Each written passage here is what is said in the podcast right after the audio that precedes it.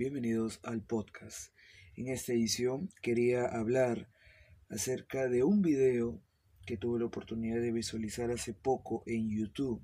Muchos saben, y esto ya pues no es un secreto, que si tendría que elegir una plataforma, y aquí podemos eh, colocar también a las redes sociales y páginas informativas, entre otros, eh, pero si tendría que elegir una plataforma en internet con el cual eh, viviría tranquilamente, es YouTube.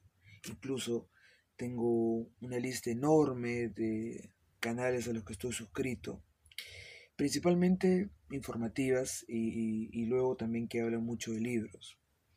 Entre estos canales a los que estoy suscrito está, eh, están los canales de FA, FA Orozco. Para los que no saben quién es Fa Orozco, ella es la primera, o por lo menos la primera gran booktuber latinoamericana. Em, ella, digamos, ha sido una de las pioneras del booktube. Y muchos también dirán, ¿qué es booktube? Conozco YouTube, pero ¿qué es booktube? Booktube es una comunidad eh, dentro de YouTube dedicada a hablar de libros. Son canales que hablan de libros. Entonces, esta joven mexicana es la primera gran booktuber latinoamericana. Eh, tuvo un canal inicial muy popular que tiene más de 300.000 seguidores, eh, titulado Las Palabras de Falla. Ahora tiene un segundo canal porque tuvo un problema con, sus, con su network, ¿no? Eh, que es la compañía que le administraba los anuncios y, su posición dentro de, la plataforma, ¿no? Para que esté dentro de las tendencias, eh, entre otros, ¿no? Tuvo un, problema y ella decidió crearse otro canal que donde sigue hablando de libros, pero es, digamos, mucho más personal, ¿no? Bueno, eh, ahora, muchos dirán, pero 300.000 seguidores para un canal de YouTube es muy poco. Y la verdad, para un canal donde se habla de libros es muchísimo. Incluso es una valla muy alta tener más de 300.000 seguidores. Eh, y ustedes fácilmente pueden navegar en, cualquier, cualquier lugar, ¿ah? cualquier canal de Booktube, el que quieran, ¿no? Me gustaría también hacer un video sobre esto, sobre los canales que en YouTube eh, donde se habla de libros. Hay un canal también que no recientemente he descubierto, pero digamos es una cuestión eh, reciente, sí, pero ah, digamos relacionado a todos los otros canales que conozco, ¿no? Eh, aunque no es un descubrimiento nuevo, nuevo en sí. Otis Lee. Pero bueno, eso será para, para otro podcast en el cual pueda hablar acerca de los canales de YouTube a los que estoy suscrito. No soy muy consumidor de, de los videos donde se habla de libros. Pero bueno, ¿qué hay con Fa Orozco? ¿Qué es lo que ocurre? En su eh, canal recientemente creado, que eh, lleva como título su nombre, ella habló de un asunto sumamente interesante que me llamó poderosamente la atención y que me motivó a hacer este podcast. Publicó un video titulado ¿Por qué dejé la carrera de letras?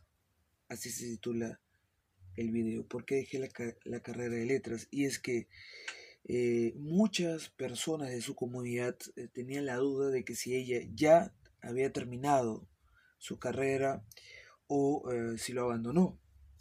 Y ella pues finalmente hizo un video explicando de que en realidad lo dejó, lo abandonó. Entonces es algo de que no quepa en muchas mentes porque ella eh, ha participado en antologías, ha escrito cuentos, ha publicado libros, es promotora de lectura, viaja por todo el mundo. Entonces, no se entendía el por qué Fa Orozco, eh, con lo reconocida eh, que es, por lo menos en esta comunidad, aunque pequeña, pero reconocida al fin y al cabo, no por las puras le llevan a todo el mundo, ¿no? Em, ¿Por qué abandonó la carrera de letras? Bueno, y ella dio dos razones, dos motivos.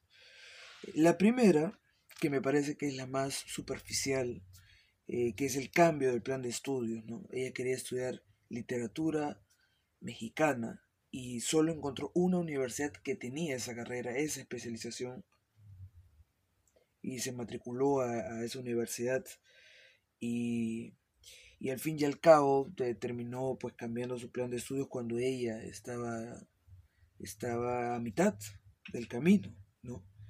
Y bueno, pero eso no era el inconveniente más grave, es el segundo más bien. Y ella inicia explicando el segundo motivo del por qué dejó la carrera de letras con esta frase, mis maestros no me apoyaban. Eh, recalco de que Fa Orozco eh, es una joven mexicana que, asiste a muchos eventos literarios alrededor del mundo, ¿no? Eh, en sí a ella la llevan para, hacer, para, para integrar charlas, conferencias, para que hable acerca de la promoción de lectura. se le llevan a universidades para que hable a los jóvenes y colegios, para que hable a los jóvenes sobre la importancia de leer. Ella es una promotora de lectura. Y, repito, también ha escrito libros y ha participado en antologías de cuentos, entre otras cosas. Bueno, y ella cuenta en este video que normalmente ella tenía siete profesores y solo dos profesores mostraban su apoyo incondicional a la labor que ella hacía. Ellos comprendían su trabajo, pero más que su trabajo era eh, su felicidad, ¿no? Era feliz haciendo lo que hacía, que es eh, promocionando la lectura. Pero solo dos de siete profesores. Y he tenido una complicación, que la mayoría de estos profesores o de la plana docente no entendían su trabajo, no entendían qué significaba eh, viajar alrededor del mundo promoviendo la lectura, no comprendían eso. O por lo menos haciendo, digamos, eh, escarbando entre, entre los posibles motivos, por lo menos exponían su frustración. ¿Cómo es posible que un profesor de letras no comprenda el trabajo de una joven cuyo labor principalmente es viajar por el mundo promoviendo la lectura? Estamos hablando de una universidad de letras, y una carrera de letras, con profesores de letras que no entienden qué es viajar por el mundo promocionando la lectura. Esto ya era una cuestión inconcebible que tampoco encajaba eh, en Fa Orozco. Entonces dice ella que notaba las malas vibras y, e incluso no, no la pasaban eh, eh, del curso, ¿no? entonces había una constante frustración, los profesores la jalaban. Incluso le decían, ¿no? Que ya no, que no se preocupe ya por el curso porque ya está jalada, ya, así que ni trabajo ni nada podrían eh, ayudarla a, revivir. Entonces así, así es lo que ocurrió. Ellos, ellos no comprendían qué era Boctú. Y esa, y esa situación le puso en una posición bastante difícil, ¿no? Y era una batalla permanente que duró bastantes años y la llevó a tomar una decisión. La decisión fue firme y dijo, e-, encima que me cambien el plan de estudios, y no voy a poder tener la especialización que tanto soñé que era literatura mexicana. Pero yo podía batallar con eso, pero no puedo batallar contra este panorama, ¿no? De profesores que no me apoyan, de profesores que no comprenden mi trabajo, de profesores que no comprenden qué es Booktube, de profesores que pertenecen a una universidad de letras, a una carrera de letras y que enseñan letras, eh, que no entienden qué significa promover la lectura. Entonces decidió dejar la carrera de letras, ¿no? Eh, un poco como, y ella mismo lo, menciona, destruían su ilusión, ¿no? La abrumaban, de, eh, la trataban también de minimizar, de vapulear intelectualmente con todo lo que hacía y bueno, pues la jalaban. Entonces esa situación es la que la motivó a abandonar la carrera de letras. Eh, es, un testimonio bastante interesante, sobre todo para lo que nos gusta leer, para lo que creamos contenidos en, redes sociales, en, diversas plataformas, hablando sobre libros, eh, promoviendo lectura. de alguna u otra manera, ¿no? Yo soy periodista y yo trabajo en la sección cultural y en la sección local de un periódico. Entonces, eh, no me, digamos, no, no, eh, no entendería eh, si es que me llega una oportunidad así que, que mi familia o mis colegas no entiendan la situación en la que estoy, si mi trabajo es esa, ¿no? Entonces es una situación bastante confusa, ¿no? Que, que más de encontrar la razón o el motivo, la causa de esta situación, eh, parece que se está frente a una negación y sesgada del asunto. Pero bueno, y esto me hizo recordar mucho también a un caso personal, ¿no? Em, cuando, a ver, yo, yo entré a trabajar a un periódico, al periódico al que sigo hasta ahora, eh, cuando no había terminado de mi, mi universidad. Yo entré, me parece, en octavo o noveno ciclo de la universidad ya no recuerdo, bueno, me parece. Y, yo entré, empecé como practicante y luego pues hubo una vacante y me, decidieron, digamos, eh, eh, digamos, dar el, la responsabilidad de un trabajador ocho horas. Ya no era un simple practicante que iba cuatro horas al día, descansaba dos días por semana, no sino ya era un trabajador ocho horas dentro de un periódico y no había terminado la universidad. Entonces, ante esta situación yo llegaba tarde a mis clases y yo eh, pues a veces no podía entregar ciertos trabajos. Eso no es una eh, justificación, sí, era un error al fin y al cabo, pero con el tema de las tardanzas y a veces la inexistencia, digamos, se podía conversar y además estaba en una universidad de periodismo donde periodistas son los que me enseñan. Pero hubo una profesora cuyo curso tiene que ver con el tema de, eh, de gestión de proyectos periodísticos. Y esta profesora pues eh, no comprendía eso. Y llegaba tarde y a veces no iba. Y yo le pedía, por favor, que, no me jale por el tema de inasistencia o faltas o tardanzas, ¿no? Yo iba a presentar mis trabajos, yo presentaba mis trabajos, yo aportaba dentro del grupo porque era un proyecto grupal. Entonces, y ella me dijo una cuestión que me, me sorprendió con franqueza. Ella siendo periodista, ella me dijo, tienes que elegir. O eliges estudiar o eliges trabajar haciendo periodismo. Tienes que elegir. Me miró a los ojos y me dijo eso. Yo le dije, bueno, profesora, si tengo que elegir entre estudiar su curso a cabalidad